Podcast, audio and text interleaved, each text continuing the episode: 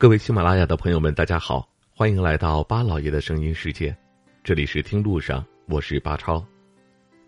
说起上海，你会想到什么？是霓虹璀璨、人来人往的南京路，还是有着中西结合风情的租界？我们形容上海是魔都，是因为在这座全国最发达的城市中，藏着很多魔幻。无论是辉煌的历史，还是各种高楼大厦。都彰显着十里洋场独一无二的魅力。而在城市中最不可缺少的景观就是公园。作为日常人们去的最多的地方，公园已经成为了人们安居时所看重的一点。上海位于江南，所以自然有着江南古典园林，比如豫园就是上海最具代表的园林。而随着城市的发展，每一座城市都在追求绿色和生态，而与自然亲近的城市公园无疑会促进城市的生态建设。近年来，在上海寸土寸金的市中心，也出现了越来越多新的公园，在一众写字楼中显得格外清新。而上海那些复古的公园也不容错过，比如位于最繁华地段的复兴公园。复兴公园位于淮海中路附近。有卢森堡公园的美誉，它最特别的是上海唯一保留法国古典风格的花园，是一座法式园林。因为位于市区，交通非常便利，又因为免费开放，每天都会有大量的游客和本地人到这里来散散步、放松一下。公园里也会经常举办各种活动，比如假期的时候，经常能够在这里遇见音乐会、狂欢节等活动。其实复兴公园也已经有一百多年的历史，是一座百年公园。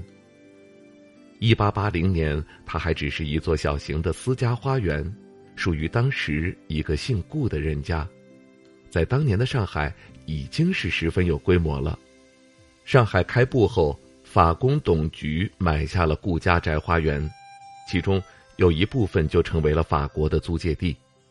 最后，这座花园由法国园丁根据法国园林的特点重新设计改建成了公园，于是便有了中西结合式的园林雏形。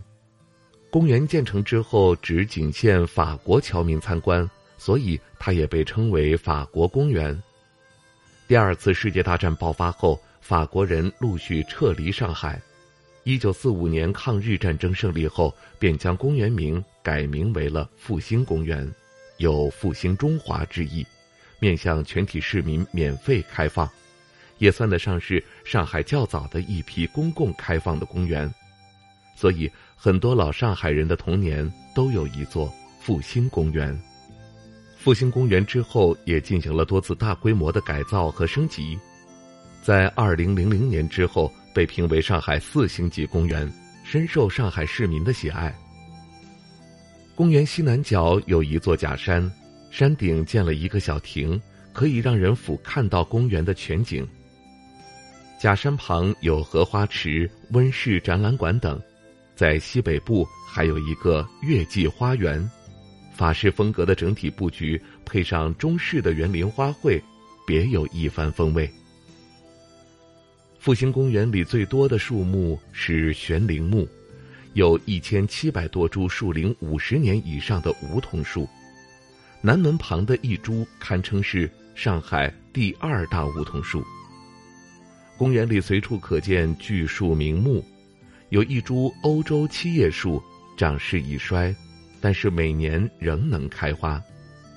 南门口还有一株黄金灌木，也是上海稀见的树种。不知道此刻正在听节目的您去过上海的复兴公园吗？您觉得这座公园有什么与众不同的地方呢？欢迎各位留言发表您的看法吧。好了，感谢您收听我们这一期的《听路上》，下期节目我们再会。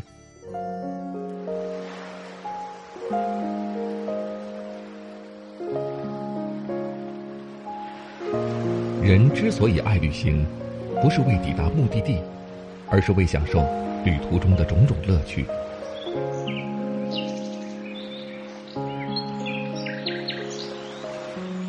如果问我旅行的意义是什么，我也不知道。假如你还没有出发，不如和我一起听路上。